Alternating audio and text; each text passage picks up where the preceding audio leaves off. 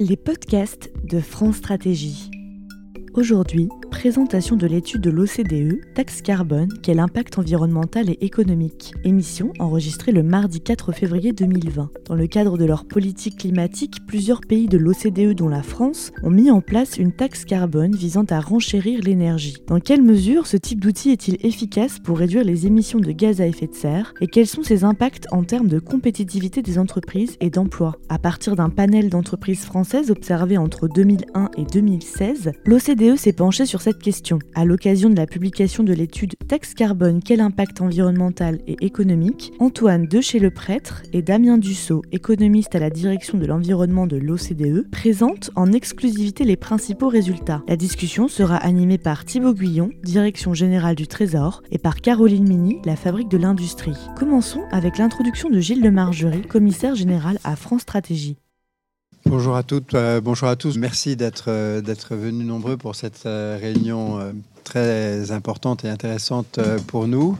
Nous avons le, plaisir euh, d'accueillir Antoine de chez le prêtre et Damien Dussault qui vont préparer, présenter un, document dont c'est la première présentation publique qui, je crois, vient d'être mis en ligne euh, vraiment au moment où nous nous parlons sur le, site de, de l'OCDE. Et puis, je remercie aussi Thibaut Guyon de la direction du Trésor et Caroline Mini de la Fabrique de l'Industrie d'accepter d'avoir accepté d'introduire la, discussion. Alors, peut-être juste un mot avant de leur passer la parole aux uns et aux autres sur les raisons pour lesquelles euh, nous sommes à la fois très honorés, mais très heureux aussi et très intéressés d'avoir cette réunion aujourd'hui. C'est que ce sont des sujets d'une très grande importance euh, pour euh, France Stratégie à, beaucoup d'égards. Peut-être d'abord un, point que que je vous signale. Nous publions dans les toute prochaine, toute prochaine semaine un travail que France Stratégie fait avec la DARES à peu près tous les sept ans, qui est la projection des métiers à 2030. Et cette euh, projection des métiers à 2030, euh, est un exercice extrêmement lourd et systématique puisque nous avons une modélisation macroéconomique puis sectorielle. Nous avons euh, des clés de passage des secteurs au métier ou des branches au métier. Nous avons pour chaque métier sa démographie. Euh, nous avons des matrices de passage entre métiers et nous sommes donc capables, dans la mesure où ce genre de projections sont raisonnablement fiables, d'anticiper ce que seront les besoins de recrutement euh, au niveau des différents métiers à l'horizon de 10 ans. Et vous verrez qu'un des sujets extrêmement importants et euh, stimulants et intéressants euh, de, l'étude d'Antoine de Prêtre et de Damien Dussault tourne autour de cette question de l'impact des évolutions carbone et du prix du carbone ou de l'énergie plus généralement sur les redéploiements qui peuvent exister entre secteurs industriels et, éventuellement pour nous entre, euh, entre métiers. Euh, ce sera un élément très important de la publication que nous ferons prochainement sur les métiers à l'horizon 2030 que d'essayer de voir comment on peut prendre en compte, par exemple, euh, l'impact de la mise en œuvre du SNBC qui serait à peu près conforme avec la maquette qui a été soumise à consultation le 20 janvier dernier, comme, euh, comme vous le savez. Deuxième chose, c'est qu'évidemment, euh, ce qui est le cœur du, sujet de la présentation d'aujourd'hui euh, est une préoccupation très importante pour nos concitoyens dans un contexte de désindustrialisation. on, on, entend s'installer quelquefois une petite musique qui consiste à dire, au fond, euh, la manière dont est conduite euh, la transition euh, climatique et dont sont mises en place soit les droits UETS, soit les taxes carbone, ne tient pas suffisamment compte ou est directement nuisible aux, intérêts du secteur manufacturier. et nous savons que notre pays vient de connaître une phase assez longue de désindustrialisation significative sur la valeur ajoutée, très significative euh, sur euh, l'emploi. Nous avons une embellie toute récente sur l'emploi industriel dont nous ne savons pas pour le moment, en tout cas chez nous, comment l'interpréter. Euh, est-ce qu'il y a des raisons de penser que c'est une inflexion durable ou, ou, non?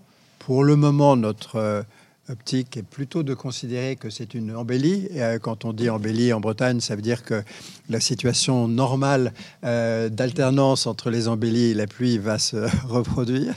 Et, et, donc, nous continuons de penser, pour dire les choses de manière extrêmement sommaire, que l'ampleur des gains de productivité qui continuent d'être faits dans le secteur euh, manufacturier euh, va être euh, très soutenue et qu'il sera difficile d'avoir des croissances en volume la contrecarrant entièrement, en tout cas avant euh, la mise en place euh, euh, des initiatives qui pourraient tenir à la SNBC ou au pacte productif pour le plein emploi, dont vous savez qu'il est en cours de préparation et, d'étude pour une annonce un peu plus tard dans l'année.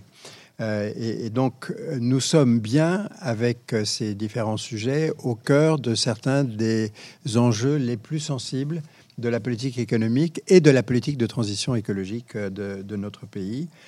Derrière ça se pose une question majeure qui est l'axe principal de Métier 2030, je, le signale, qui est nous allons repérer beaucoup de déséquilibres liés aux mutations du système économique à horizon 2030, notamment si nous étions dans un contexte de type euh, SNBC.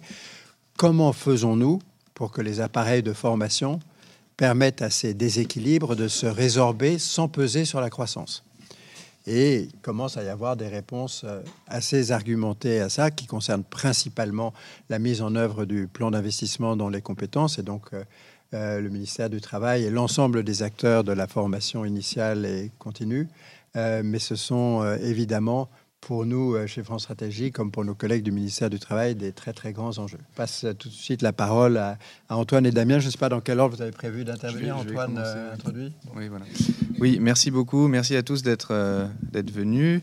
Merci à France Stratégie de, nous accueillir pour le lancement officiel de cette étude.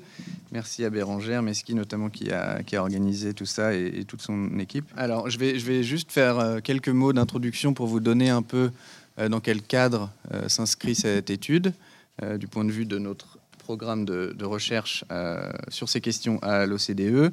Et ensuite, je passerai la parole à Damien, qui est l'auteur de l'étude et celui qui a admirablement fait toutes ces régressions, toute cette analyse de données effrayante pour ceux d'entre vous qui connaissent les données microéconomiques. Alors, le, contexte en fait euh, de cette étude, c'est l'augmentation générale, en tout cas dans les pays de l'OCDE, mais également euh, au-delà, du niveau de sévérité ou d'ambition des politiques euh, climatiques.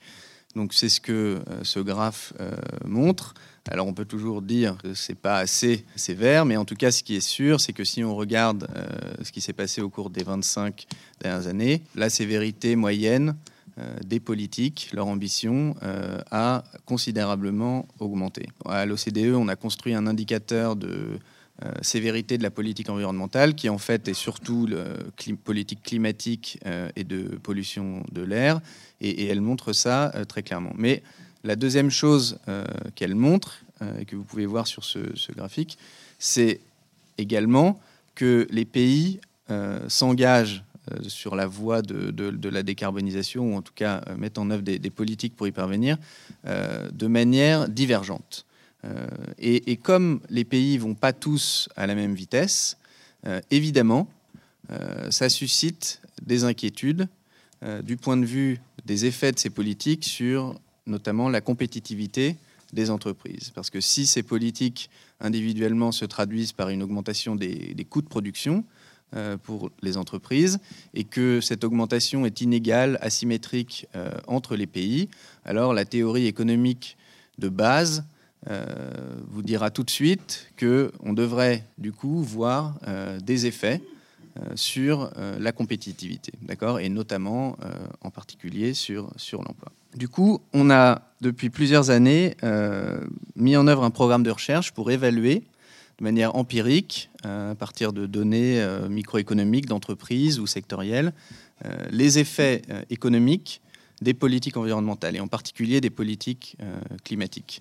Et donc on s'est intéressé à tout un tas de, variables économiques que, vous pouvez, que vous pouvez imaginer, que, je vais présenter dans une seconde. Juste un point très important, c'est qu'évidemment, pour le climat, cette question des effets de, l'asymétrie des politiques dans leur sévérité et des potentiels effets sur la compétitivité est absolument cruciale. Parce que sur la pollution de l'air, par exemple, s'il y a des, euh, des délocalisations, par exemple, bah, du coup, la pollution de l'air va augmenter ailleurs. Mais si votre objectif, c'est de réduire la pollution au niveau local, euh, vous pouvez toujours y parvenir. Alors que sur le climat, évidemment, comme le carbone, euh, la localisation des émissions n'a aucune importance pour ce qui est de ses conséquences du point de vue du changement climatique.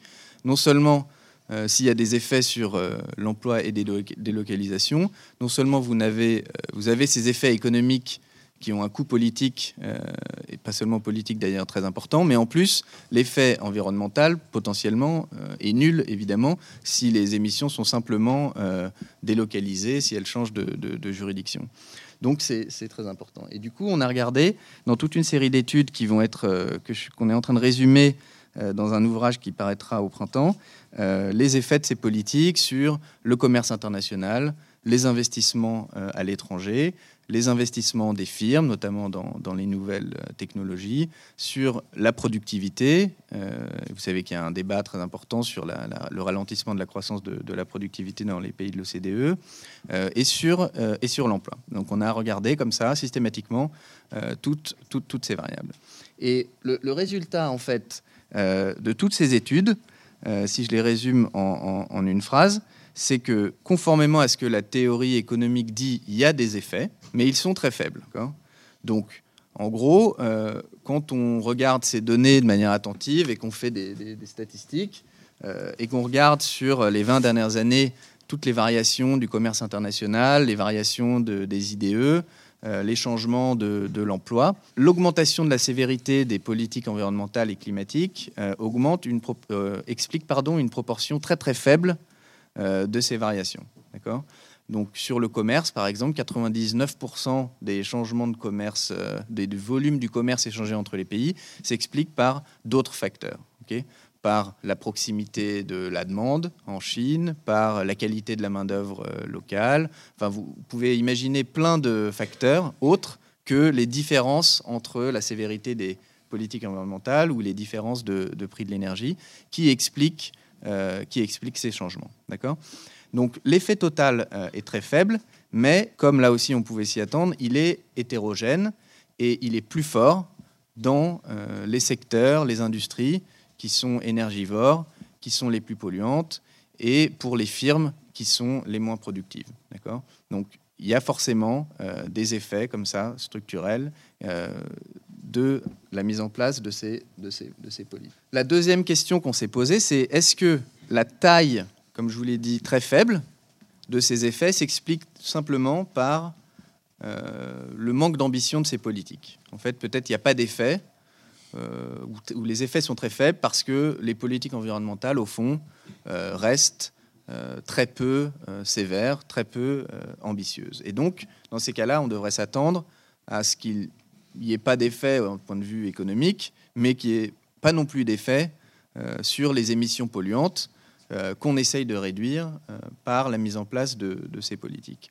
Et du coup, dans une deuxième ligne de, recherche dans laquelle s'inscrit cette étude, on a regardé l'effet d'un certain nombre de politiques conjointement sur, d'une part, la consommation d'énergie, les émissions polluantes, et en particulier les émissions de CO2, et les performances euh, économiques. Euh, et tout ça en utilisant des données euh, microéconomiques d'entreprises ou, d'établissements. Et donc on a réalisé pour l'instant trois études. Une qui, qui est apparue l'an dernier sur, et que j'avais d'ailleurs présenté également à France Stratégie dans le cadre d'une autre, d'une série de conférences sur l'évaluation des politiques publiques, l'effet du marché européen du carbone sur les émissions de CO2 et euh, la performance économique des entreprises, le profit, le chiffre d'affaires, euh, l'emploi. On a ensuite entamé une série d'études de cas sur euh, des pays pour lesquels les données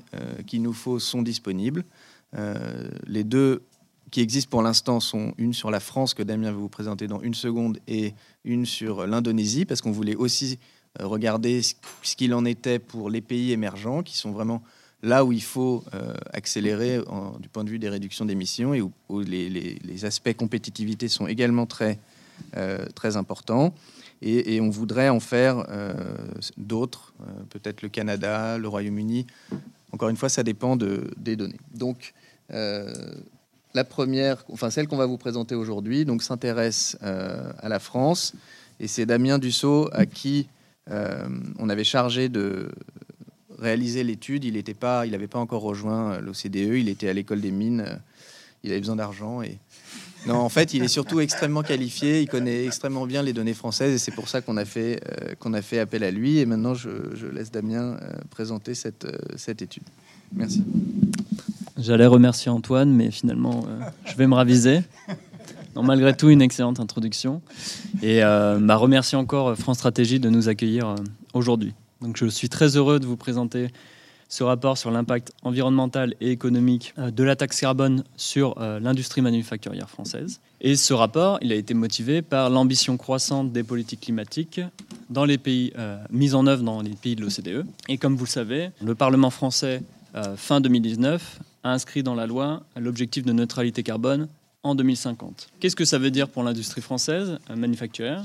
Ça veut dire une division par quatre des émissions de gaz à effet de serre entre 2016 et 2050. Et parmi les nombreux dispositifs qui sont mis en œuvre, il y a deux mécanismes principaux de tarification du carbone. Euh, le premier, c'est le euh, système européen d'échange de quotas d'émissions, qui couvre 75% des émissions industrielles françaises. Et plus récemment, la taxe carbone sur euh, les consommations d'énergie fossile, qui a été introduite en 2014 à 7 euros la tonne et dont le taux a progressivement augmenté pour atteindre en 2018 45 euros euh, la tonne. Ces politiques de tarification du carbone vont amplifier euh, la tendance haussière euh, des coûts de l'énergie dans l'industrie. En fait, quand on regarde les données de l'enquête annuelle sur les consommations d'énergie dans l'industrie, gérée par l'INSEE, on voit que le coût de l'énergie, taxe incluse, en moyenne, a augmenté de 80% entre 2001 et 2016. En quoi les politiques de tarification du carbone vont amplifier cette tendance eh bien, le système européen d'échange de quotas d'émissions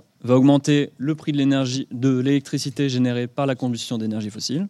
Toutefois, cet effet risque d'être modeste en France, étant donné la faible part des énergies fossiles dans la production électrique française. En revanche, la taxe carbone, elle, elle va augmenter le coût des énergies fossiles consommées par les entreprises industrielles françaises.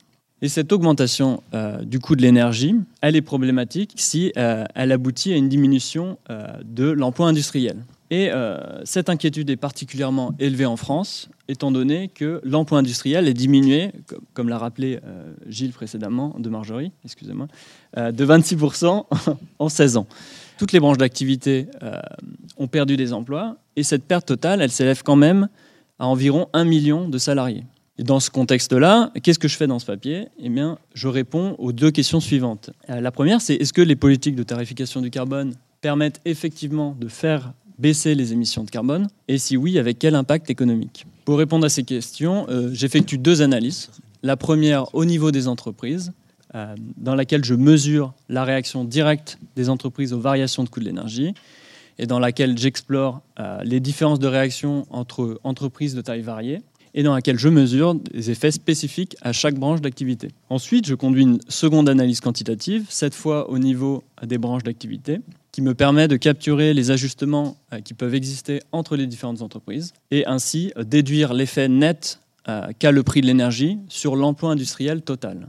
Enfin, dans une dernière partie, je mesure l'impact qu'a eu la taxe carbone entre 2014 et 2018 et simule une potentielle augmentation de son taux. Pour faire cela, j'ai besoin de données et j'utilise un échantillon de 8000 entreprises manufacturières françaises qui sont représentatives du secteur et qui sont observées annuellement entre 2001 et 2016. Et sur ces données, j'applique un modèle statistique adapté. Et dans ce modèle, euh, le principal euh, euh, défi méthodologique, c'est de casser la causalité inverse entre le coût moyen de l'énergie et la consommation de l'énergie et les autres indicateurs de performance. Et donc, mon objectif, c'est de mesurer l'effet causal du coût moyen de l'énergie sur la consommation d'énergie. Mais pour faire cela, il faut que j'arrive à neutraliser l'effet que peut avoir la consommation d'énergie elle-même sur le coût moyen de l'énergie.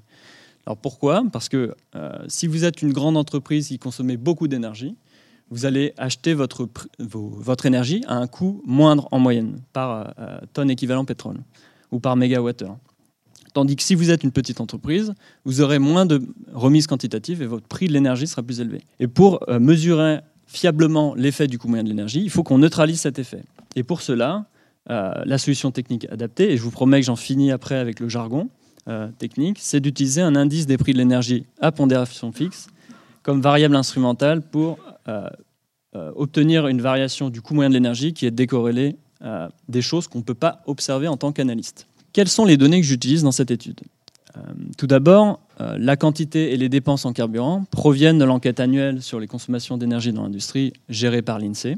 Je calcule ensuite les émissions de carbone en, équivalent CO2 en combinant ces quantités de carburant consommées et les facteurs d'émission de l'ADEME. Les indicateurs d'activité économique proviennent des données fiscales de la Direction générale des finances publiques. Et enfin, euh, je contrôle pour tout un tas d'éléments, comme l'âge de l'entreprise ou son appartenance euh, au euh, système d'échange des quotas d'émissions. Donc je réponds aussi à la question de Gilles de Margerie de tout à l'heure, qui m'a posé en, privé.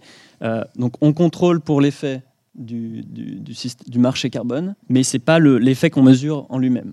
Ce n'est pas l'objectif. Et les simulations seront sur la taxe carbone et pas sur le, prix du, marché carbone. Donc je vous présente euh, les premiers résultats. Je trouve que si le coût moyen de l'énergie augmente de 10%, alors toute chose égale par ailleurs, au niveau local de l'entreprise, la consommation de l'énergie diminue de 6%, tandis que euh, les émissions de carbone diminuent de l'ordre de 9%. Euh, les impacts sur les performances économiques, en rouge, sont euh, moindres, avec une diminution de 2% euh, du nombre de salariés. Ce qui est notable ici, c'est que la consommation d'énergie diminue alors que le chiffre d'affaires reste stable, ce qui indique que les entreprises sont capables de réduire leur consommation d'énergie. ensuite, je trouve que l'effet du coût moyen de l'énergie n'est pas le même selon la taille de l'entreprise. Ce tableau vous montre euh, l'effet du coût moyen de l'énergie par, taille d'entreprise. Donc les petites, avec un nombre d'employés inférieur à 50, les moyennes, entre 50 et 250 salariés, et les entreprises de taille intermédiaire et grandes entreprises, avec plus de 250 salariés. Et ce que je trouve, c'est que les petites entreprises vont diminuer moins, avec moins d'intensité, leur consommation d'énergie, et euh, également augmenter légèrement leur niveau d'emploi tandis que les entreprises de moyenne et grande taille vont diminuer euh, beaucoup plus leur consommation d'énergie, mais aussi leur nombre d'employés. Alors pourquoi ces différences? Je propose les interprétations suivantes. La première, c'est que les grandes entreprises sont plus efficaces en énergie. Pourquoi? Parce qu'elles font des économies d'échelle et elles ont aussi les capacités financières pour investir dans des équipements plus économes en énergie. Et donc, étant déjà optimisées en énergie, une des seules euh, réponses possibles d'une augmentation du prix de l'énergie et donc du coût de production, c'est euh, de, diminuer la production et donc le nombre d'employés à un niveau très local, encore une fois. Euh, la deuxième explication, c'est que seules les grandes entreprises ont les capacités financières de euh, délocaliser une partie de leur production à l'étranger, ce qui diminue mécaniquement localement l'emploi. Et enfin, les petites entreprises qui restent sur le marché capturent, récupèrent les parts de marché des entreprises qui en sortent, ce qui explique pourquoi, en moyenne, elles voient une augmentation légère de leur nombre de salariés. Et donc ces interprétations, elles illustrent euh, une des limites euh, qu'a l'analyse au niveau des entreprises, euh, qui se concentre uniquement sur les entreprises qui survivent, c'est-à-dire qui restent dans le marché. Et ce type d'analyse ignore l'entrée et la sortie des entreprises du marché. Elle ignore aussi que le coût de l'énergie bah, varie aussi pour les autres entreprises. Et donc, par conséquent, le redéploiement des parts de marché et des emplois entre entreprises. Donc, pour dépasser cette difficulté, euh, j'effectue aussi une analyse au niveau plus agrégé des branches d'activité et je trouve que le coût de l'énergie, à ce niveau-là, n'a pas d'effet statistiquement significatif sur le nombre d'emplois industriels total. Pourquoi cela? Je montre dans l'étude qu'il y a un redéploiement de la production et de l'emploi des entreprises qui sont intensives en énergie vers les entreprises qui sont plus économes en énergie. Mais un des buts premier de ce rapport, c'est de euh, mesurer l'effet de la taxe carbone sur les performances euh, environnementales et économiques des entreprises. Pour faire cela, je procède euh, en deux étapes. La première consiste à calculer l'effet de la taxe carbone sur le coût moyen de l'énergie et ensuite d'utiliser mes résultats d'estimation que je viens de vous présenter pour calculer l'effet de la taxe carbone sur les performances des entreprises. Mais avant d'aborder les résultats, euh, il n'est pas inutile de faire quelques rappels. Donc la taxe carbone dans l'industrie, se décline en des taux propres à chaque produit énergétique en fonction de leur facteur d'émission. Donc 45 euros par tonne de CO2, ça veut dire pour le gaz naturel 8,5 euros par mégawattheure. ça veut dire aussi 16 centimes d'euros par litre de fuel domestique. Mais ce qui est important aussi à prendre en compte, c'est qu'il existe des taux réduits, comme par exemple pour le gaz naturel, pour les entreprises qui sont euh, appelées grandes consommatrices d'énergie. C'est-à-dire que leur dépense énergétique totale est au moins supérieure ou égale à 3% euh, de leur chiffre d'affaires. Ou alternativement, que le montant des taxes énergétiques payées représente au moins 0,5% de leur valeur ajoutée. Et donc, pour les entreprises grandes consommatrices d'énergie euh, qui sont soumises au système européen d'échange de quotas d'émissions, elles ont un taux réduit euh, pour le gaz naturel qui est, au lieu d'être de 8,5 euros par euh, mégawattheure, qui est de 1,52.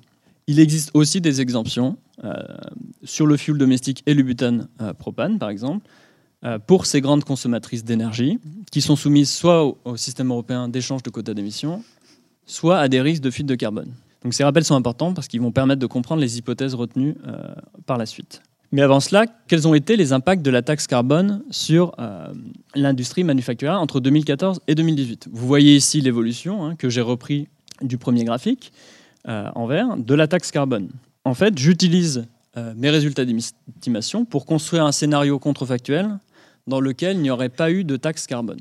Quand on compare ce scénario sans taxe à ce qui s'est réellement passé, on obtient cette première courbe rouge euh, qui montre la différence entre les émissions réelles et les émissions qu'il y aurait eu s'il n'y avait pas eu de taxe carbone. Et ce que je trouve, c'est que euh, la taxe carbone a permis de diminuer les émissions de carbone de l'ordre de 5%, soit 3,6 mégatonnes équivalent CO2. Et donc ça, ça montre que la taxe carbone, elle contribue positivement au respect euh, des budgets carbone définis dans la stratégie nationale bas carbone. Je trouve également que la taxe n'a pas un effet positif sur l'emploi total, mais pas statistiquement significatif. Que se passe-t-il maintenant si on augmente le taux de la taxe de 45 à 86 euros la tonne de CO2 Voici les hypothèses retenues dans cet exercice de simulation. Euh, chaque taux est plus ou moins donc plein ou réduit est plus ou moins euh, multiplié par deux, tandis que les exemptions dans dans ce scénario elles sont maintenues.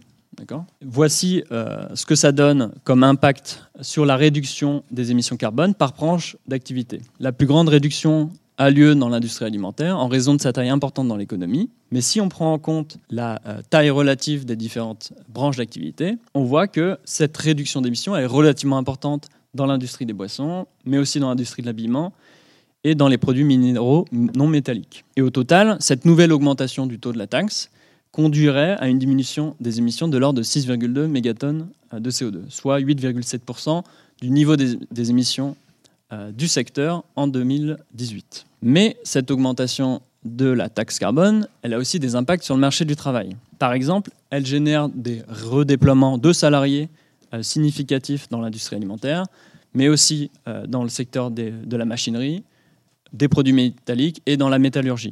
Au total, ce sont 6400 euh, salariés qui sont redéployés, ce qui équivaut à 0,24% de la masse salariale du secteur manufacturier. Et euh, cette, estimation, il faut euh, la confronter à d'autres ordres de grandeur. Et je trouve qu'elle est faible comparée aux 47% des salariés franciliens des familles professionnelles de l'industrie ayant changé de métier entre 2012 et 2015. Donc ici, il s'agit d'une statistique pour les salariés franciliens, mais euh, dans les autres régions, on retrouve le même ordre de grandeur. Donc ça, c'est pour montrer encore que les redéploiements dus à la taxe sont relativement faibles comparés aux autres facteurs euh, qui expliquent les changements euh, d'emploi. Donc qu'est-ce qu'on peut retenir de cette étude En résumé, eh bien que les politiques de tarification du carbone, elles permettent de diminuer la consommation d'énergie et les émissions de carbone de manière effective, mais qu'elles peuvent réduire l'emploi dans euh, les entreprises de grande taille qui sont intensives en énergie, et que même si l'effet sur euh, l'emploi industriel total est nul, cette taxe carbone, elle génère des gagnants et des perdants, avec des coûts de transaction et de transition pour les salariés et les entreprises. Et donc, il est nécessaire de disposer de politiques d'emploi et de formation comme l'amélioration de la formation continue pour accompagner les perdants de ce type de réforme. je vous remercie pour votre attention. Si vous avez des questions sur le papier, vous pouvez me contacter. Si vous avez des questions sur le programme de recherche euh, de manière plus large, vous pouvez contacter Antoine de chez le prêtre. Et si vous voulez accéder euh, aux différents euh, texte, vous pouvez aller sur cette page web qui est un short link. Donc si vous tapez ça, vous allez trouver toutes les informations. Voilà, je voulais vous remercier pour votre attention. Je vous propose de passer tout de suite la parole à, à Thibault et, à Caroline pour introduire le, débat. Et puis nous aurons probablement une séquence euh, entre panélistes. Et puis ensuite, la, parole sera euh, à la salle. Merci beaucoup. Euh, bon, bah, je voudrais tout d'abord remercier France Stratégie pour l'invitation et pour me donner l'occasion de, discuter cet article d'Antoine de, de et de, de, Damien Dussault. Je vais commencer par, quelques, compliments absolument sincères sur, la, sur, la qualité du, sur la qualité du papier. Je pense qu'on a là un, travail empirique vraiment sérieux. Euh, qui mobilise des, données euh, d'entreprise qui, à ma connaissance, sont insuffisamment exploitées, euh, notamment l'enquête annuelle sur la consommation d'énergie dans, l'industrie ou l'enquête Antipol. Je trouve que l'économétrie est assez élégante, stratégie d'estimation assez, astucieuse, j'y reviendrai. Enfin et surtout, euh, je pense que papier apporte un, éclairage très intéressant sur plusieurs questions euh, cruciales de politique publique, à savoir la question de l'efficacité de la tarification carbone au regard de son objectif environnemental et celle de son impact sur les euh, données sociales et économiques, question évidemment essentielle sur le plan de l'économie politique et de l'acceptabilité. Alors avant de discuter les implications de politique publique du, papier qui nous intéresse particulièrement à, à la direction générale du, Trésor, je, suis obligé de revenir sur, euh, d'abord sur, euh, le papier pour euh, essayer de dire avec mes mots ce que, je, comprends de ce que le travail empirique nous dit et ne nous dit pas. L'étude cherche à évaluer les impacts des variations de prix de l'énergie sur les performances environnementales et économiques des entreprises manufacturières. donc les auteurs ont constitué une base de données originale en appariant les données de l'enquête INSEE sur la dépense d'énergie des entreprises industrielles, des, données de, de l'ADEME euh, sur les émissions de CO2 euh, et des données sur le chiffre d'affaires, sur euh, l'emploi, sur l'investissement au niveau des entreprises à partir des, à partir des liasses fiscales, donc FICUS et phare. Donc le panel des, de l'étude comporte plus de 8000 entreprises sur une période assez longue, donc de 2001 à, 2000, à 2016, si je ne me trompe pas. Donc à partir de cette base de données, le papier cherche à estimer les effets d'une variation du prix de l'énergie sur différents indicateurs euh, de performance environnementale. Donc d'une part euh, les émissions euh, de CO2, les dépenses d'énergie totale, les dépenses d'énergie en électricité, en énergie fossile, et puis d'autre part sur des mesures de performance économique, donc l'emploi, la production en volume, l'investissement. Pour la stratégie d'estimation, donc euh, euh, Damien Dussault n'a pas représenté euh, l'équation, mais je vais essayer de vous en donner une petite intuition. Les auteurs utilisent finalement un modèle assez, assez simple où les différentes variables d'intérêt sont régressées sur un indicateur de prix de l'énergie payé par l'entreprise qui dépend à la fois de l'entreprise et du temps. Donc pour les macroéconomistes, en général, il y a un prix de l'énergie ou éventuellement autant de prix d'énergie que de sources d'énergie, mais dans le monde réel, dans le monde micro, il y a autant de prix d'énergie euh, qu'il y a d'entreprises. Ça pour, euh, pour deux raisons. Déjà, euh, le mix de la conso énergétique va varier beaucoup d'une entreprise euh, à l'autre. Et puis surtout, euh, parce que les entreprises ont des stratégies différentes. Elles paient des contrats pour chaque source d'énergie. Elles paient donc des prix, qui peuvent varier. certaines gèrent leur consommation d'énergie de façon plus ou moins active. Donc, c'est cette hétérogénéité au niveau des entreprises que les auteurs vont utiliser pour leur stratégie d'estimation et ce qui leur permet d'avoir euh, cet échantillon euh, considérable, donc 8000 entreprises et 45 000, 45 000 observations. Donc c'est vraiment de la microéconomie, on est sur des masses de données euh, très, très importantes. Donc moi, j'ai une première, première question à, ce stade technique. Donc, vous êtes sur un horizon temporel de 2001 à 2016, c'est une longue, longue période. comment vous avez traité la période euh, particulière de, la crise de 2008-2009.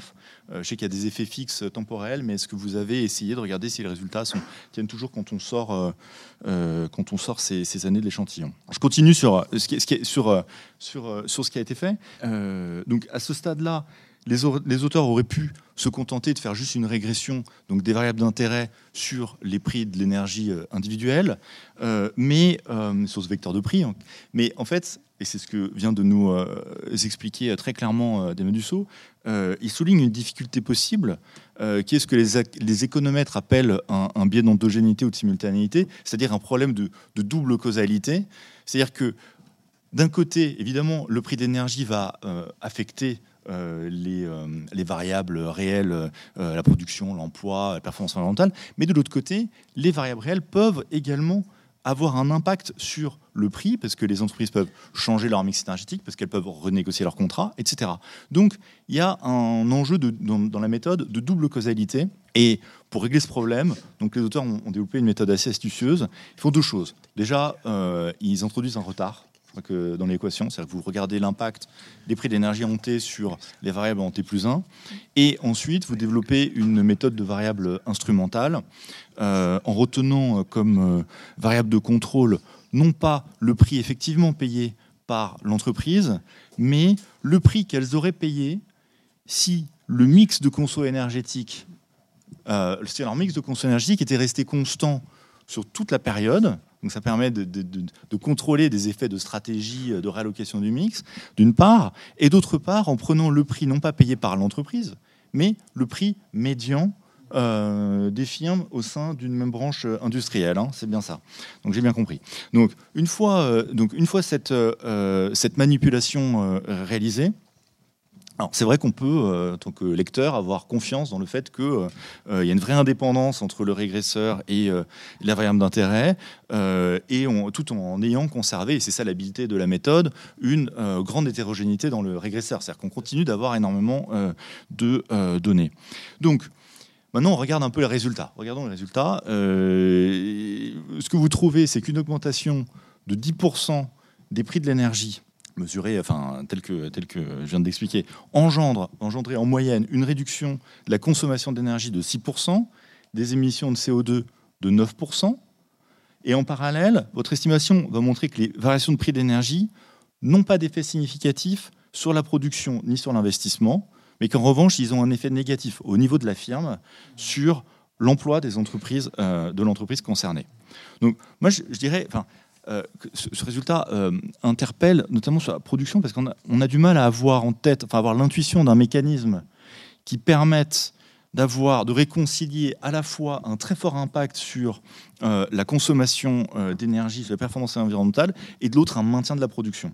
C'est donc et, on constate que vous vous êtes également posé la question puisque vous essayez d'investiguer cette question-là et donc vous introduisez une explication par les stratégies d'investissement des entreprises euh, qui seraient euh, en fait différenciées selon la taille des entreprises. Donc vous avez répliqué cette même estimation en introduisant des variables qui permettent de contrôler selon que l'entreprise est une petite ou une grande entreprise. Euh, et ce que vous constatez, c'est que face à un choc de prix d'énergie, les grandes entreprises ont tendance à davantage réduire leur emploi, leur investissement et leur production, alors que les petites voient de façon je trouve assez surprenante, euh, leur production, leur investissement et leur emploi progresser. Alors leur production, investissement, peut-être euh, une variable qui doit être plus ou moins stable, mais l'emploi progresse. Euh, alors, vous avancez des, raisons que je trouve intéressantes. Donc la, raison, c'est que les, petites entreprises sont plus éloignées, quelque sorte, d'une forme de frontière d'efficience en matière de dépenses énergétiques. C'est-à-dire qu'elles sont en gros assises sans le savoir sur des gisements rentables d'économie d'énergie. Euh, alors là, on est dans un cas euh, de pure euh, substitution capital-énergie.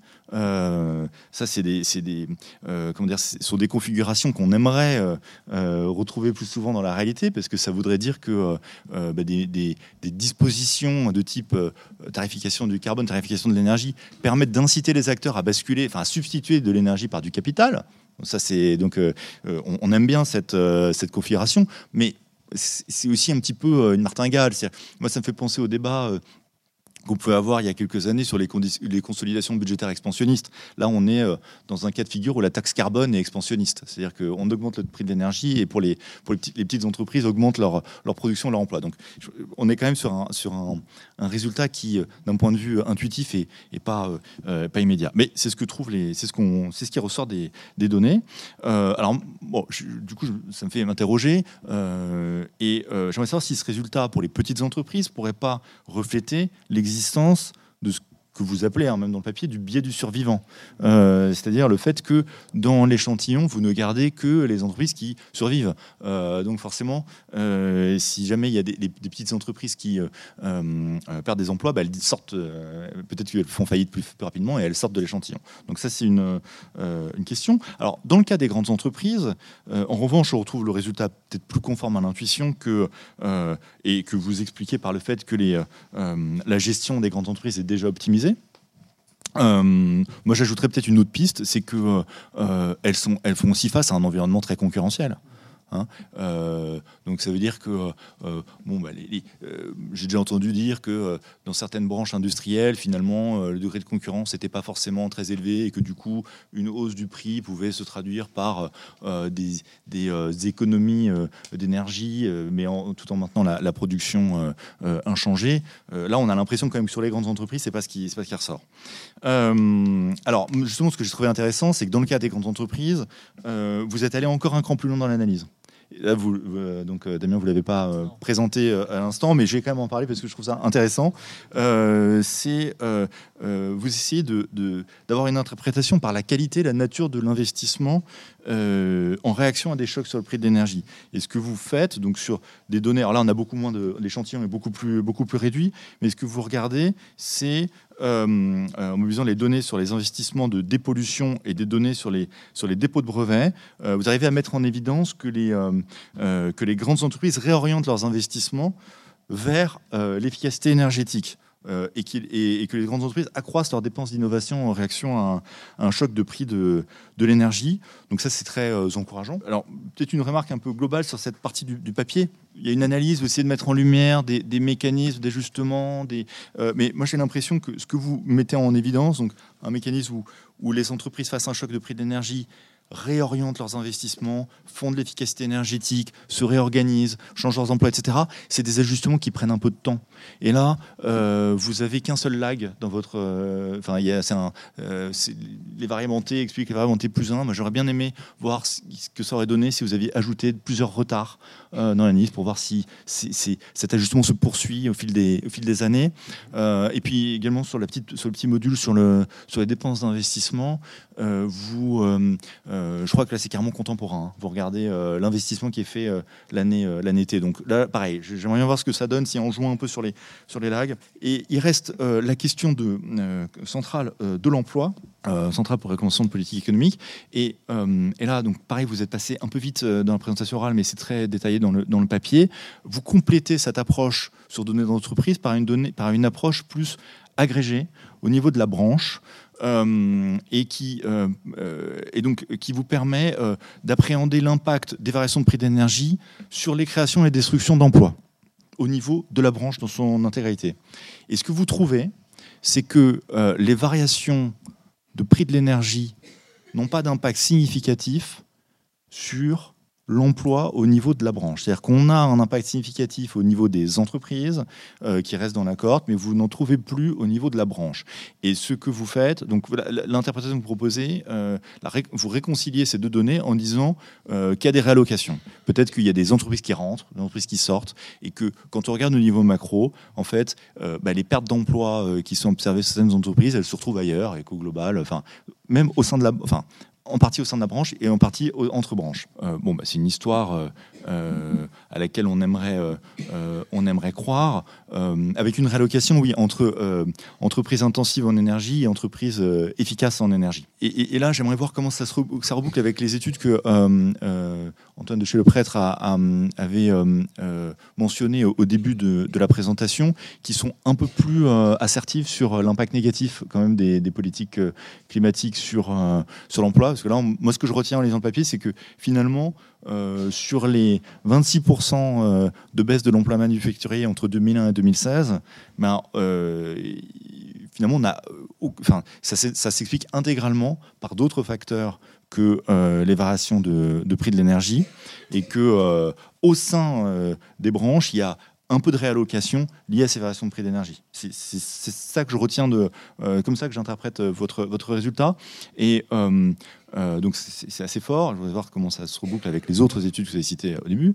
Je vais très vite sur un point qui me semble essentiel, c'est l'analyse qui a été faite à la fin sur la taxe carbone. là, il faut que, quand même que j'en dise un mot. Je voulais savoir, est-ce que le papier nous dit quelque chose sur l'efficacité de la tarification carbone alors, je dirais oui en première approche, bien sûr, parce que la tarification carbone, ça va avoir pour, effet d'augmenter les prix d'énergie euh, ressentis, mais je dirais en première approche seulement, parce qu'il y a plein de, canaux euh, qu'on on aimerait vérifier quand même euh, dans, cette, dans cette étude. Déjà, les émissions du secteur industriel, c'est euh, pas seulement des émissions liées à la combustion, combustion d'énergie fossile, c'est aussi des émissions liées au procédé industriel. Donc cet effet est forcément pas intégré, c'est-à-dire que l'impact de la taxe carbone va jouer aussi sur ces, sur ces émissions-là. Donc ça, c'est pas intégré. Deuxième point, les, effets d'une tarification carbone peuvent différer des effets d'une variation des prix de. Euh, je, cite le rapport du CPO qui montre que, euh, qui citait un certain nombre d'études, euh, qui montrait qu'une taxe a des effets plus importants sur la réduction des émissions qu'une hausse de prix d'énergie, parce que en fait, c'est des évolutions qui sont pérennes alors que les prix d'énergie sont cycliques. Et ça, euh, disons que le papier ne permet pas de trancher selon que le prix, la variation est cyclique ou, pérenne. Et donc, pour moi, les comportements sont a priori très différents. Et ce serait pas mal de voir si on pouvait ajouter peut-être des prix futurs, un truc comme ça dans, dans, l'analyse. Troisième, euh, euh, ou une variable de ce type. Troisième, troisième point, je pense que les effets d'une tarification carbone vont quand même dépendre fortement des évolutions de politique dans le reste du monde. C'est-à-dire que là, vous avez regardé les prix de l'énergie en France, mais vous n'avez pas regardé ce qui se passait en parallèle dans les autres pays. Or, on peut s'attendre que bah, l'effet il est relativement neutre quand euh, ça, bouge de, façon symétrique, et par contre, ça devient euh, pénalisant lorsqu'il y a une, une euh, lorsqu'il y a un écart. et là, je cite une, enfin, il y a deux études qui, me viennent. Il y en a une sur données US qui vient de, qui vient de paraître, un papier du NBER qui montre que euh, dans certains États du Nord-Est des États-Unis, un prix du carbone de 10 euros la tonne réduit l'emploi de 2,7 points dans les États qui appliquent le prix du carbone et augmente l'emploi de 0,8 points dans les États limitrophes. Donc ça, c'est un complément d'étude. Autre étude qui me vient en tête, c'est la note du CAE de 2013 de Philippe Martin, Dominique Bureau et Lionel Fontagnier, qui conduisait qu'une hausse de 10% des prix de l'électricité en France réduisait la valeur des exportations de 1,9% en moyenne. Donc là, donc qui confirmait la possibilité d'une euh, fuite euh, de carbone. Et là, je me demandais si on ne peut pas introduire dans l'équation un prix d'énergie mondial pour contrôler de, ces facteurs. Et puis, dernier point, et vraiment, je vais, conclure par celui-là, celui il est très probable que les effets de la tarification carbone ne soient pas linéaires. C'est-à-dire que là, on a fait, euh, vous avez fait une estimation sur données passées où la taxe carbone était relativement, enfin, importante, mais on restait sur des, sur des, euh, euh, sur des ordres de grandeur raisonnables.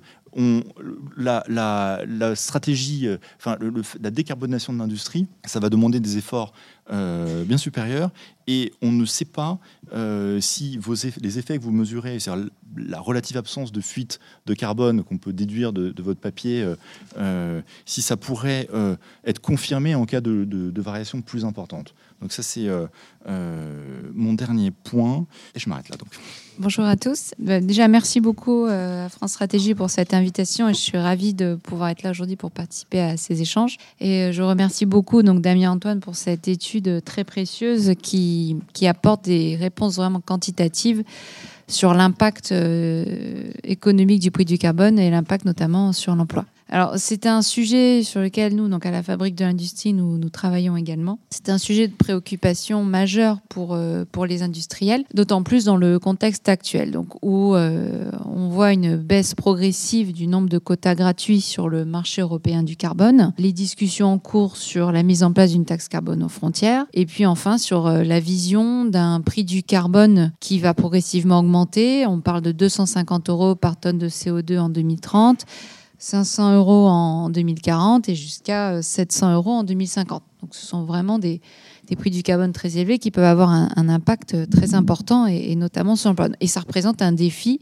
pour nos entreprises. Et donc quand on fait un peu le bilan des, différentes études qui, qui existent, qui essayent d'estimer l'impact sur l'emploi d'un prix du carbone élevé. Donc il y a celles qui essayent déjà d'estimer les, créations d'emplois. Donc effectivement, avec un prix du carbone plus élevé, on trouve des cas d'entreprises, que ce soit des groupes mondiaux ou des startups, qui vendront mieux, d'autant mieux que le prix du carbone sera cher. On pense notamment aux entreprises qui vendent des matériaux euh, isolants pour le logement avec un prix du carbone plus élevé. Ça permet donc aux ménages de pouvoir mieux isoler leur logement et donc de, de pouvoir réduire leur, leur consommation d'énergie. Euh, ensuite, euh, le fruit de cette taxe carbone, euh, quand elle va augmenter, qu'elle sera plus élevée, ou la base fiscale sera plus élevée, on voit que ces recettes vont pouvoir aussi être réallouées au bénéfice de mécanismes qui permettent de créer des emplois. On pense notamment à l'innovation industrielle. Mais il reste globalement compliqué d'avoir une estimation macroéconomique de l'impact sur l'emploi en termes de, création d'emplois. Alors maintenant, si on regarde les études qui essayent d'analyser l'impact euh, les impacts négatifs sur l'emploi en termes de destruction d'emplois. Donc tout d'abord, il y a les études qui ont été faites au moment de la mise en place du marché européen du carbone. Ce sont des études de modélisation, donc euh, qu'on appelle exemptées, qui essayent de prédire l'impact négatif sur l'emploi.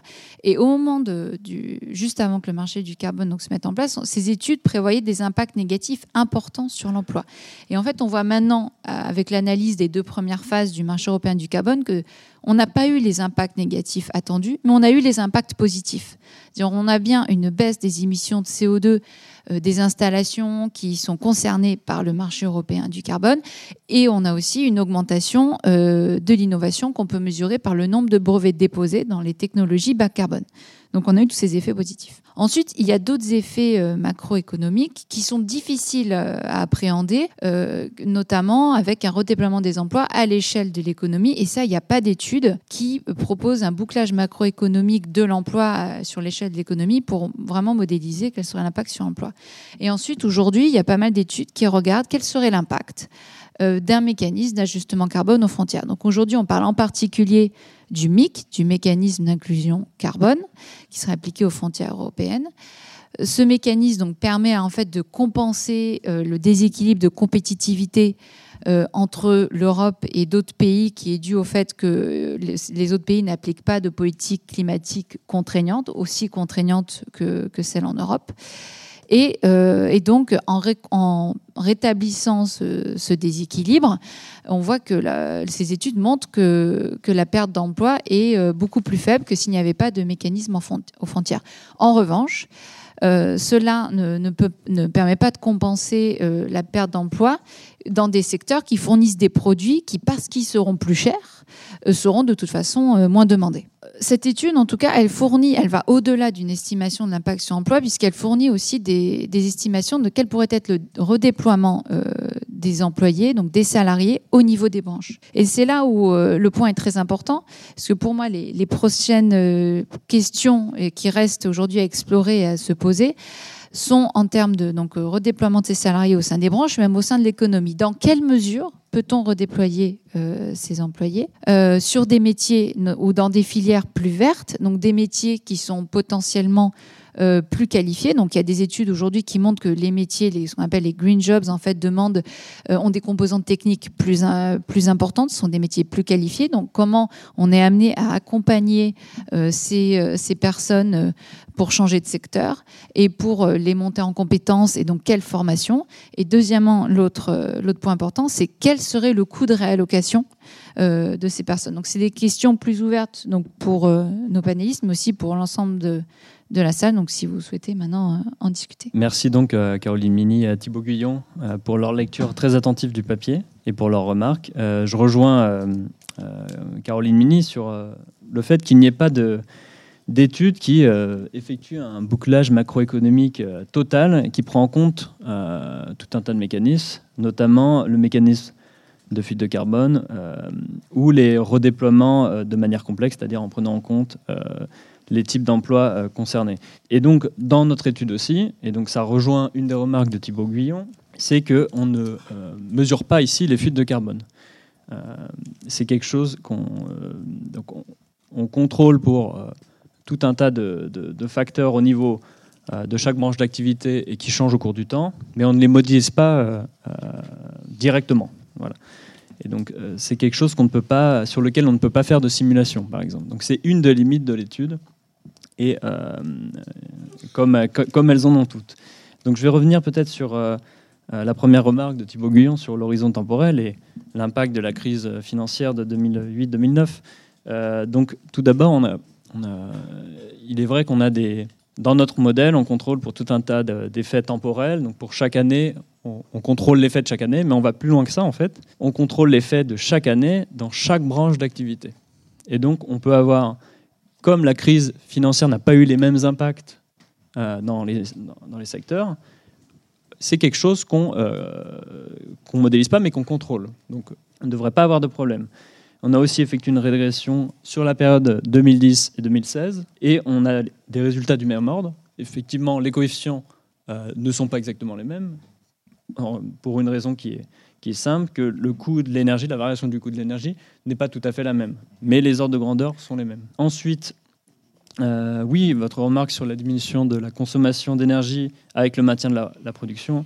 Euh, pourquoi? Et eh ben ça, c'est un effet moyen, et on montre qu'il euh, y a de l'hétérogénéité non seulement entre les, tailles, les différentes tailles d'entreprise, mais aussi en fonction de l'intensité énergétique de l'entreprise. Donc effectivement, hein, vous avez une intuition qui, est, qui, est, bonne hein, sur l'effet des petites entreprises. Effectivement, dans l'analyse au niveau entreprise, on observe euh, beaucoup plus les, petites entreprises qui sont performantes et, donc qui restent dans le marché et dans l'échantillon. Et donc, elles sont surreprésentées dans cette analyse locale. Et c'est pour cela que l'interprétation, c'est que ces entreprises récupèrent les parts de marché de celles qui en sortent. Et c'est là où l'importance de la seconde analyse au niveau de la branche d'activité, qui permettent de prendre en compte ces ajustements entre firmes. Et euh, cette deuxième analyse, elle observe complètement euh, toutes les données d'emploi au niveau de l'industrie. Ce n'est pas seulement celle de l'échantillon de l'enquête annuelle sur la consommation d'énergie dans l'industrie, mais c'est vraiment les données euh, complètes du stock d'établissement de l'INSEE. Donc on a vraiment tout, on, observe vraiment tout l'emploi. Ensuite, euh, effectivement, les grandes entreprises sont dans un environnement concurrentiel, de concurrence aussi internationale, beaucoup plus grand. Donc l'effet euh, sur votre coût de production, que ce soit un coût d'énergie ou que ce soit un coût du travail, il sera effectivement ressenti sur votre perte de part de marché beaucoup plus fortement si vous êtes dans un contexte très concurrentiel. Ensuite, vous avez posé la question euh, de l'effet euh, du nombre, donc du, décalage temporel de l'effet. donc c'est une question qu'on s'est posée aussi en fait. Et, donc on a un test de robustesse dans l'étude où on regarde jusqu'à trois lags, il me semble, l'effet euh, l'effet qui existe. Voilà. Et on trouve donc l'effet multiplicatif de long terme, pour donner un terme technique, est euh, du même ordre que quand on prend un lag euh, moins 1. Donc voilà ce qu'on trouve. Ensuite, je vais aller directement sur. Oui, effectivement, vous avez raison. Donc, les émissions de carbone au niveau industriel, c'est pas seulement la consommation d'énergie, mais c'est aussi des émissions de process. Et cette différence, elle est elle dépend énormément de, la branche d'activité. Euh, donc là, on se concentre effectivement sur les consommations d'énergie euh, fossile. Hein. C'est ce que fait l'étude.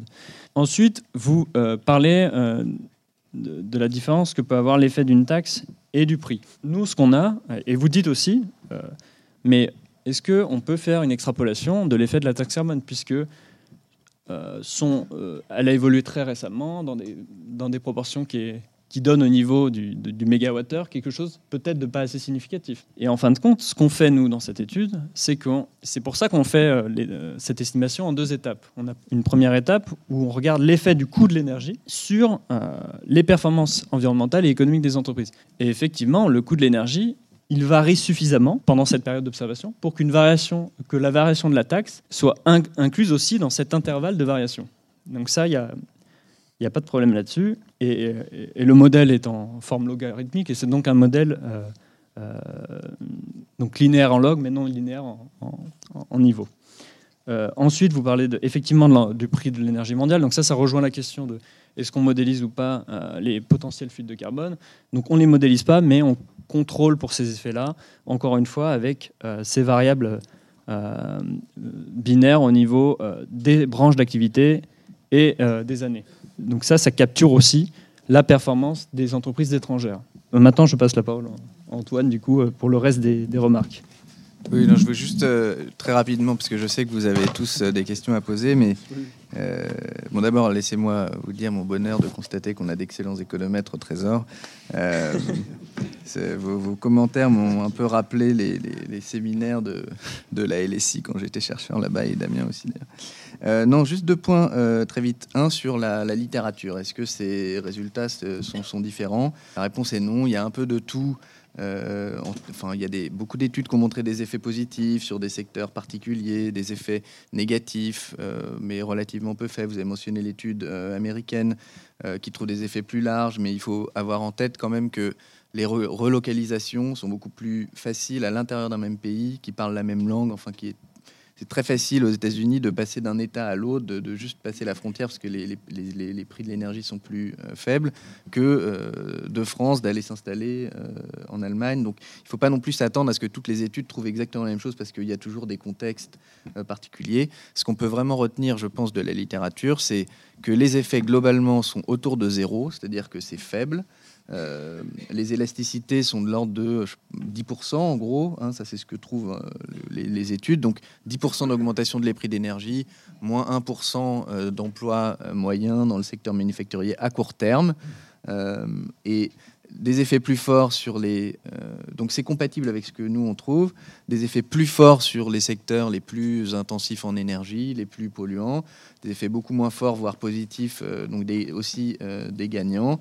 Mais toutes ces études, c'est des études au niveau micro, et donc, comme l'a dit Damien, ça prend pas en compte tout, un tas d'ajustements intersectoriels, euh, tous les, les, effets d'équilibre général euh, qui, du coup, dans le long terme, peuvent euh, expliquer qu'on trouve zéro, zéro effet. On ne devrait pas s'attendre à ce qu'il y, ait des effets très forts sur le, sur, le, sur le long terme au niveau macroéconomique. Ce qui est clair, c'est qu'il y a des coûts de transition, des réallocations qui se passent, qui ne sont pas monstrueuses, mais qui, qui existent et qu'il faut prendre en compte d'un point de vue de des, politiques publiques. Juste l'autre point que je voulais faire, c'est celui très important à mon avis, très intéressant sur cette question des prix futurs. Parce que ce qui euh, détermine chez euh, les entreprises euh, en particulier, donc non seulement les décisions à court terme de de substituer du capital euh, pour de l'énergie par du capital ou, d'investir dans des nouvelles technologies d'efficacité énergétique, c'est évidemment pas le prix que vous payez à la date d'aujourd'hui, mais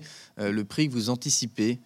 donc c'est pour ça que vous disiez sans doute que les, taxes, on, pense qu'elles ont un effet plus pérenne parce que bon, et encore ça, ça se discute parce qu'avec ce qui s'est passé sur la taxe carbone, est-ce que les entreprises étaient capables d'anticiper qu'elle augmenterait euh, de, telle qu'elle était prévue ou est-ce euh, qu'elles avaient anticipé que ça s'arrêterait euh, la hausse, que ce soit interrompu? La question se pose aussi pour les marchés du carbone, par exemple. Ce qui compte, c'est pas le prix de l'ITS aujourd'hui, c'est ce que les entreprises pensent qu'il sera en 2030. Et, ce le problème qu'on a, c'est que on l'observe pas en fait cette, cette variable. Euh, le, prix anticipé futur euh, que les entreprises prennent en compte. Alors certaines le publient, avec quel prix du carbone elles intègrent euh, à leurs investissements, mais pas toutes. Et, en particulier, ça n'a pas, pas, tellement de variations dans, le temps, donc c'est très difficile pour nous de prendre ça en, compte.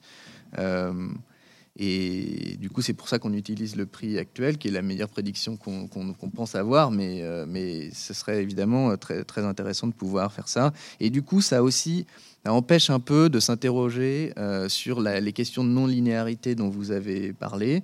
Euh, parce que là, vous dites les effets sont faits parce que la taxe est faible. Mais si en fait, ce qu'on a mesuré, c'est pas l'effet euh, de la taxe, mais de l'anticipation que les firmes avaient qu'en fait, elle vaudrait 80 euros en 2020, euh, vous voyez, enfin, ça introduit un peu des euh, difficultés. Ce qui est clair, c'est qu'au niveau de taxes qu'on a, y compris 100 euros la tonne en Suède, etc., euh, je ne connais pas d'étude qui a montré des effets massifs. Je vous propose de passer la parole à, la salle.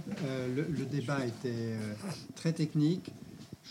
J'en retiens une chose qui est importante, c'est que malgré les divergences de vues euh, qui peuvent exister entre un certain nombre euh, d'études, il y a quand même une intersection assez forte sur euh, l'idée qu'il n'y a pas de relation univoque simple entre l'augmentation du prix de l'énergie, puisque c'est principalement sur ça que porte l'étude, et l'évolution dans un pays donné comme la France de son emploi industriel. Je pense que ça, c'est un résultat qu'il faut que nous méditions, qui ne va pas tout à fait de soi, et, que je vous invite à garder dans un coin de votre mémoire. Madame, euh, moi, j'ai une question concernant les exemptions, puisque vous avez dit euh, dans ce qu'on teste, on reste à ce niveau-là. Or, euh, par rapport à une certaine efficacité et par rapport à une acceptabilité sociale d'une augmentation de la taxe carbone, ça semble un peu compliqué. Par contre, il est clair qu'au niveau industriel, ça nécessiterait un accompagnement encore plus fort et peut-être une trajectoire euh, sur euh, un nombre d'années important. Donc j'aurais voulu que vous, enfin, que vous parliez un petit peu de ça. Euh, concernant ce qui a été dit sur l'extrapolation, on... bon, effectivement, on a un peu de doute parce que c'est quand même compliqué, et notamment sur la partie emploi, vous vous arrêtez en 2016, si j'ai bien compris. Or, euh, l'impact euh, complet euh, jusqu'à 45 euros de la taxe carbone, il s'est fait après. Donc, en partie quand même. Sur, sur l'emploi et donc effectivement des projections à plus de 80 euros. Donc voilà, je voulais que vous développiez un petit peu là-dessus. Déjà, je vais répondre la première question. Donc sur les exemptions, effectivement, donc dans le dans la simulation qu'on fait, on les maintient. Euh, pourquoi? Parce que, euh, en fait, de changer ces exemptions, en fait, on a sur les données qu'on a, ces exemptions sont déjà appliquées. D'accord? Euh, On change déjà un paramètre qui est le taux de la taxe. Et en fait, c'est assez compliqué de changer. c'est possible, mais c'est assez compliqué de le faire, de changer ces exemptions-là sur la pertinence méthodologique. Donc, ce serait plus compliqué à faire. Et euh, oui, pour la projection, donc effectivement, on utilise les, données, on part des données de 2016 et on simule une augmentation euh, du taux de la taxe euh, parce que nos données vont jusque, jusque là. Et effectivement, vous dites ça peut prendre du temps, c'est tout à fait, c'est tout à fait exact. et donc c'est pour ça qu'il faut prendre cet exercice de simulation pour ce qu'il est, c'est-à-dire que la chose qu'on change, c'est le taux de la taxe, et donc c'est un effet euh, c'est un effet de court terme, mais euh, dans lequel on ne peut pas, euh, enfin, dans lequel j'ai fait le choix de, ne pas changer les exemptions. ensuite, pour cette, donc la différence entre effectivement les prix qui peuvent varier très rapidement au cours du temps et un changement de taxe qui est plus, qui peut parfois être plus déterminé, on va dire. Euh, idéalement, on aurait voulu avoir les, euh, euh, les données de taxes effectivement payées. sauf que c'est pas ce qu'on a. Nous, on a les données sur les consommations, les quantités d'énergie, les dépenses et les quantités, et on est capable de calculer l'effet d'un changement du taux de la taxe. Ça, il n'y a pas de problème, puisqu'on observe toutes les quantités. Mais obtenir les, données exactes, c'était c'était pas pas possible. Donc du coup, on, aurait voulu faire ça, euh, mais on ne peut pas le faire. Euh, mais je reviens à ce qu'a dit Antoine avant. Euh, par rapport à ce qu'on a, les données qu'on a, c'était la manière qui nous semblait être la plus adaptée de traiter cette question. Et, dans un contexte qui est effectivement pas si déterministe que ça, voilà, ça nous semblait être la meilleure option. Voilà. Euh, j'ai deux questions à vous poser. Je voudrais savoir si, au niveau de l'estimation de l'activité, vous travaillez sur des euh, éléments euh, monétaires ou sur des volumes? Très, très, bonne question. Donc, donc nous, ce qu'on a dans les données de l'IAS fiscal, ce sont, c'est le chiffre d'affaires. Et donc, ce sont des données monétaires et donc auxquelles on applique un indice de prix de la production au niveau de la branche d'activité pour obtenir une production en volume. Voilà, au mieux d'avoir euh, une production nominale euh, euh, avec les problèmes que l'on connaît. Et vous n'avez pas examiné la structure des ventes, l'évolution des structures des ventes dans les activités? Donc ça reste.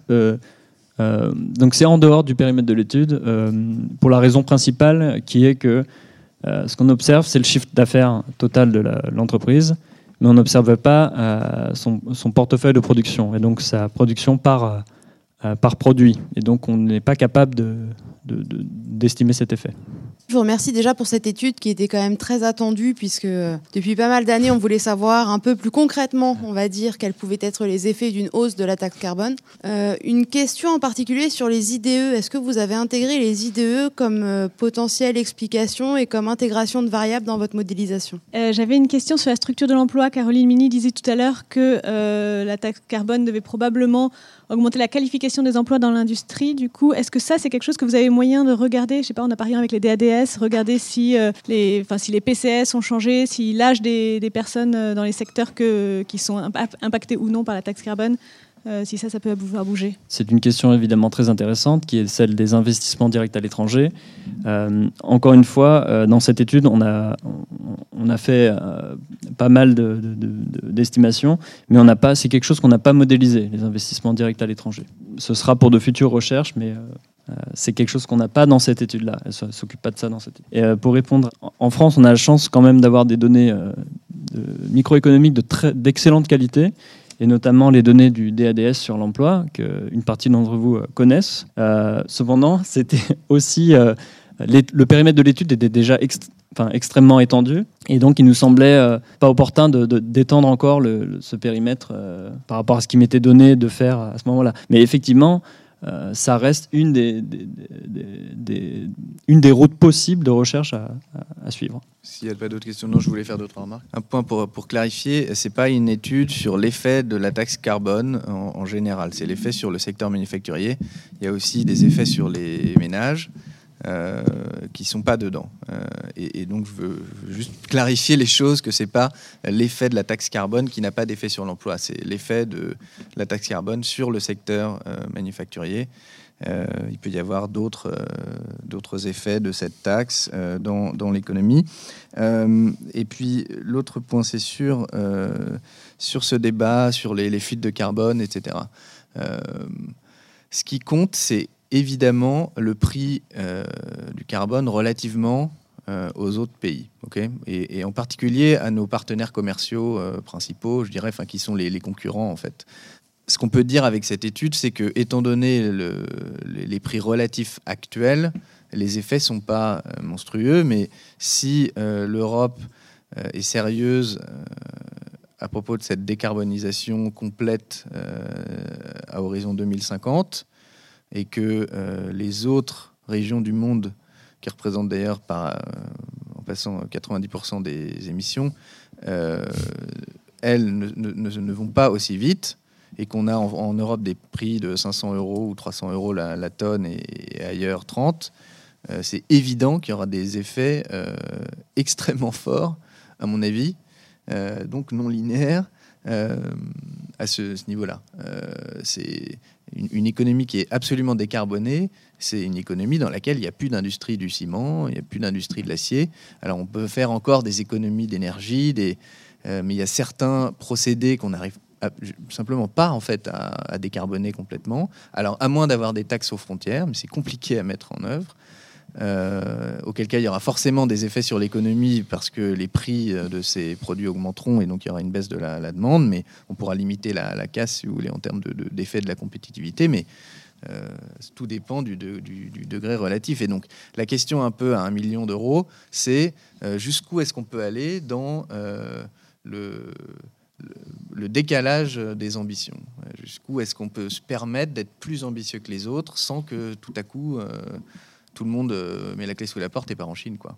Euh, et, ça, euh, pas une question qu'on peut répondre avec cette étude, c'est sûr. Et, c'est un peu la question pour l'avenir, parce que bon, l'alternative au, carbon board, enfin aux, taxes aux frontières, c'est aussi le soutien à la R&D, le soutien à l'adoption de technologies vertes, le soutien au redéploiement de filières, etc. C'est peut-être à ça qu'il faut aussi se penser tout de suite. merci, euh, merci à tous. Euh, peut-être juste deux, trois, deux, trois commentaires, euh, en, non pas en conclusion parce que ce serait très présomptueux, mais sur quelques questions de politique publique qui, se posent dans, la vie de tous les jours et qui sont très proches des sujets que nous avons abordés aujourd'hui. Il y a un sujet majeur qui est l'ancrage de la prévisibilité de l'augmentation du coût du carbone. Euh, ça a été évoqué à de multiples reprises euh, aujourd'hui. Euh, nous n'avons pas forcément en main des choses extrêmement robustes sur ça, sur la démonstration du fait qu'anticiper une trajectoire régulière, forte, avec éventuellement des ruptures à la hausse d'augmentation du carbone change substantiellement les comportements. Mais nous savons que c'est une question. Et il y a eu beaucoup de travaux déjà menés pour essayer de répondre à cette question. Je rappelle qu'avant l'épisode des Gilets jaunes, euh, et indépendamment du fait que la taxe carbone n'avait pas pris en compte de manière convenable ces répercussions sociales, nous étions collectivement plutôt, plutôt fiers d'avoir annoncé une trajectoire pluriannuelle d'augmentation des taxes nous avions le sentiment que nous adressions euh, un signal utile aux décideurs et nous pensions qu'indépendamment du seul niveau de la taxation, ça allait conduire à des décisions qui intégraient l'anticipation de la hausse. La réforme qui a été menée en deux étapes du régime EU-ETS en 2015 et 2018 a exactement la même optique, puisque elle introduit, notamment avec la réforme de 2008 et l'annulation euh, des quotas d'émissions qui sont repris dans un certain nombre de circonstances, l'idée que euh, la règle du jeu va conduire à une trajectoire d'augmentation régulière euh, ou raisonnablement régulière du prix du carbone tel qu'on le constate sur ce marché EU-ETS. La conjonction de deux éléments de ce type pourrait conduire à une anticipation plus large de prévisibilité à la hausse des coûts du carbone. Et on a un certain nombre d'éléments qui indiquent que les chefs d'entreprise, les, directions d'entreprise qui programment leurs investissements commencent à introduire dans euh, ce qu'elles prennent en compte des trajectoires d'augmentation qu'elles forment elles-mêmes, euh, qui sont un mixte entre ce qui est annoncé sur les droits carbone EU ETS et les quelques segments qui subsistent de prévisibilité d'augmentation des taxes. Et ça, c'est, je pense, un point qui, à l'avenir, sera important. À l'avenir sera important et qu'il faudra suivre attentivement. Est-ce que le comportement est dicté par le niveau ou est-ce qu'il y a un impact mesurable des anticipations futures de hausse? Et ça renvoie à quelque chose que Damien et Thibault, d'ailleurs, ont évoqué à plusieurs reprises.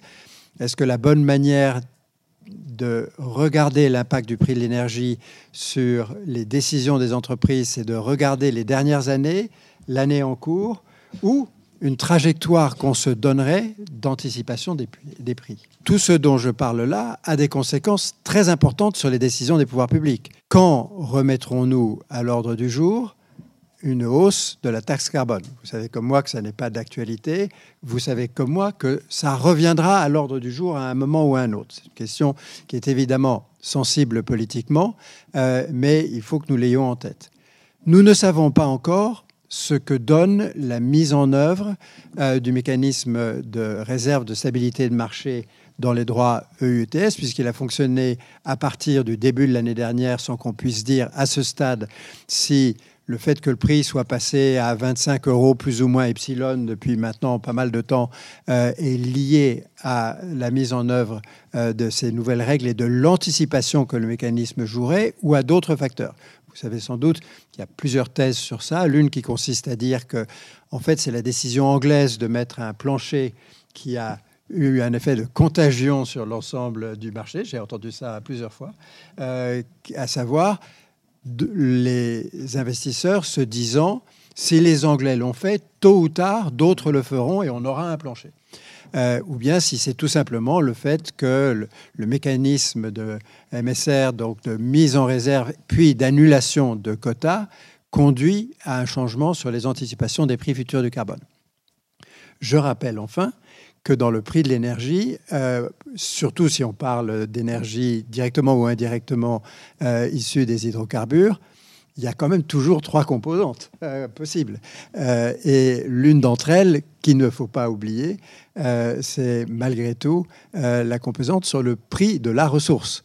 Et la ressource est restée en réalité assez volatile. Et du coup, quand vous êtes dans une entreprise et que vous programmez les choses, vous devez vous intéresser euh, à la fois à ce que sera le prix futur du baril, pour prendre une figure simple, mais qui dit bien ce qu'elle veut dire, ce que sera euh, l'ensemble de votre trajectoire d'efficacité énergétique et ce que seront les différentes taxations et ou équivalentes taxations euh, apportées par le marché EUETS.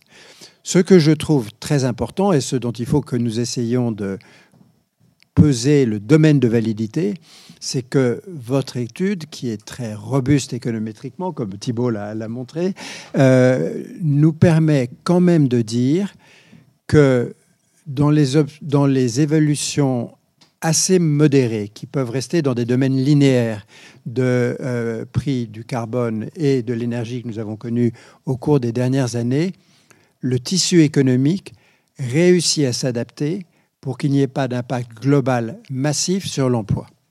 Euh, et s'il y en a un, il est aux alentours de zéro, plus ou moins selon les études qu'on prend, un petit peu plus chez vous, un peu moins chez d'autres, mais au fond, nous avons en main maintenant un corpus important, et cette euh, étude est un élément de ce corpus, permettant, si on hiérarchise les priorités des politiques publiques, de dire que la préservation de l'emploi dans le secteur manufacturier ne doit pas écraser la préoccupation de la décarbonation dans l'économie.